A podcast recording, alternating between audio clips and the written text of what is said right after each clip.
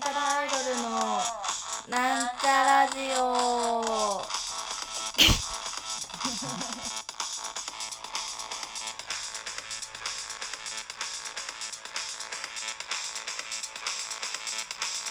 こんにちは。なんちゃらアイドル、青春ちゃんです。えー、始まりましたね。なんちゃラジオ。どうですか？皆さんなんちゃラジオ聞いてますか？そんな、皆さんに、近況を あの、私最近すごいゲームたくさんやってるんですよ。だから、その感想とかを言おうかなと思って、るの。うんとね、ちょっと前にクリアしたゲームで、ちょっと調べながらやるわ。グノーシアっていうゲームがあるんですけど、そのグノーシアっていうのは、えーっと、私はスイッチでやったんだけど、スイッチ外も PS ビータ版などで出ているらしいですね。で、これがね、あの、人狼ゲームなんですよ。端的に言うと。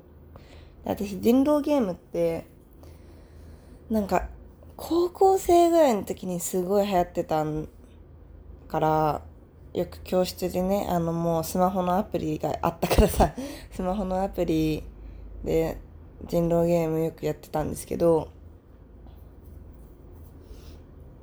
でも、それからしばらくやってなくて、で、このグノーシアっていう人狼ゲームのやつは、まあ、一人でできるっていうか、まあそのキャラクターが人狼ゲームの相手みたいな感じでできるゲームなんですよ。でも人狼ゲームって、まあ普通に考えたらそんなストーリーも何も別にないじゃない？死んだり。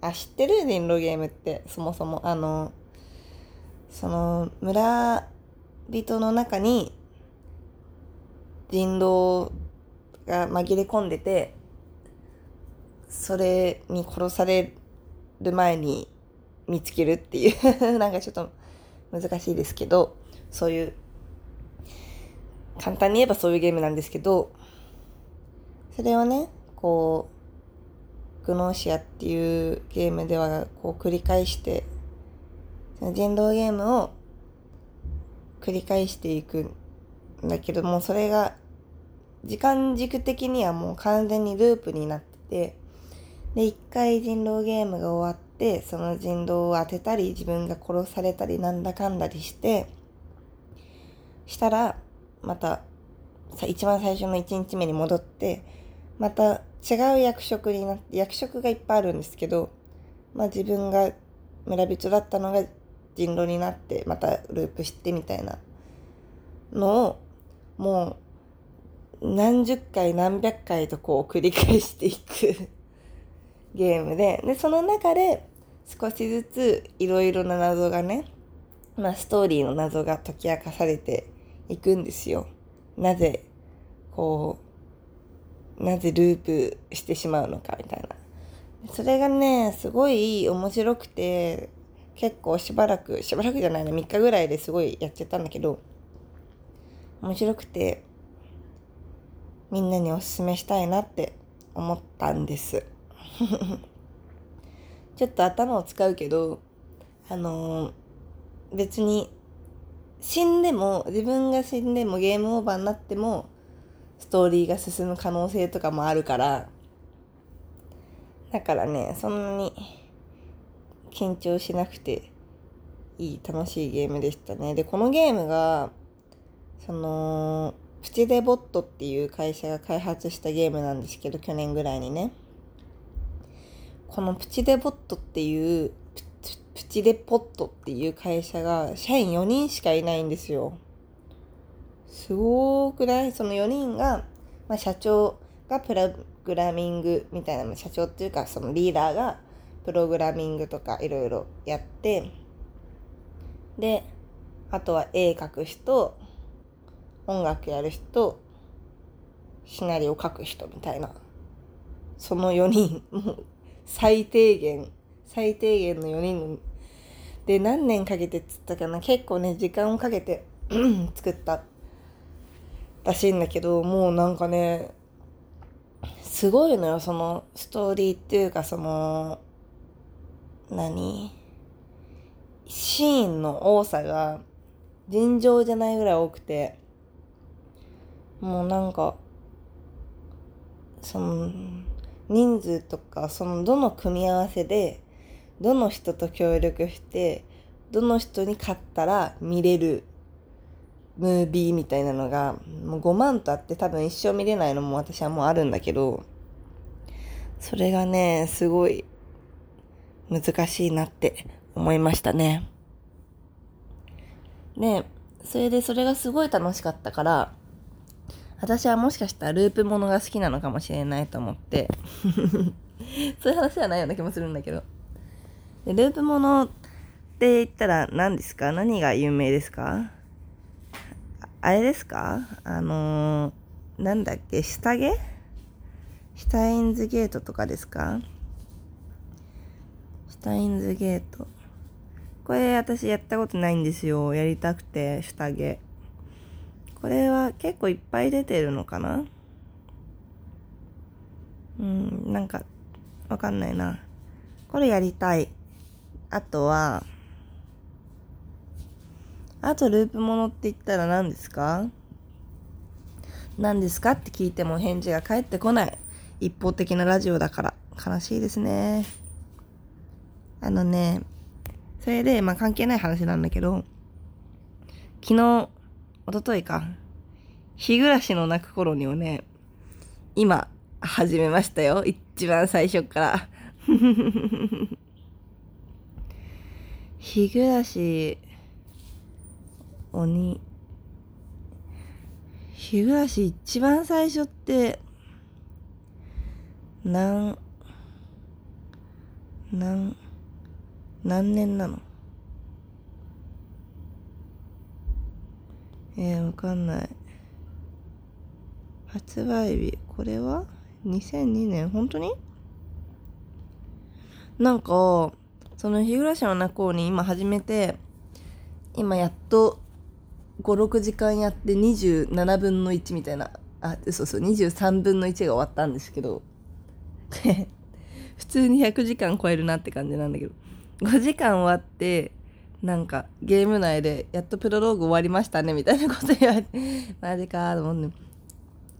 でもなんかその日暮らしってさ私すごい昔のゲームだと思っててまあ結構前ではあるけどっていうのはなんかそのゲームの中でなんかこの昭和の時代にそんなことを古臭いよとか昭和の時代だからもう結構テレビとかもあるしみたいな昭和をめっちゃ近未来みたいな言い方する。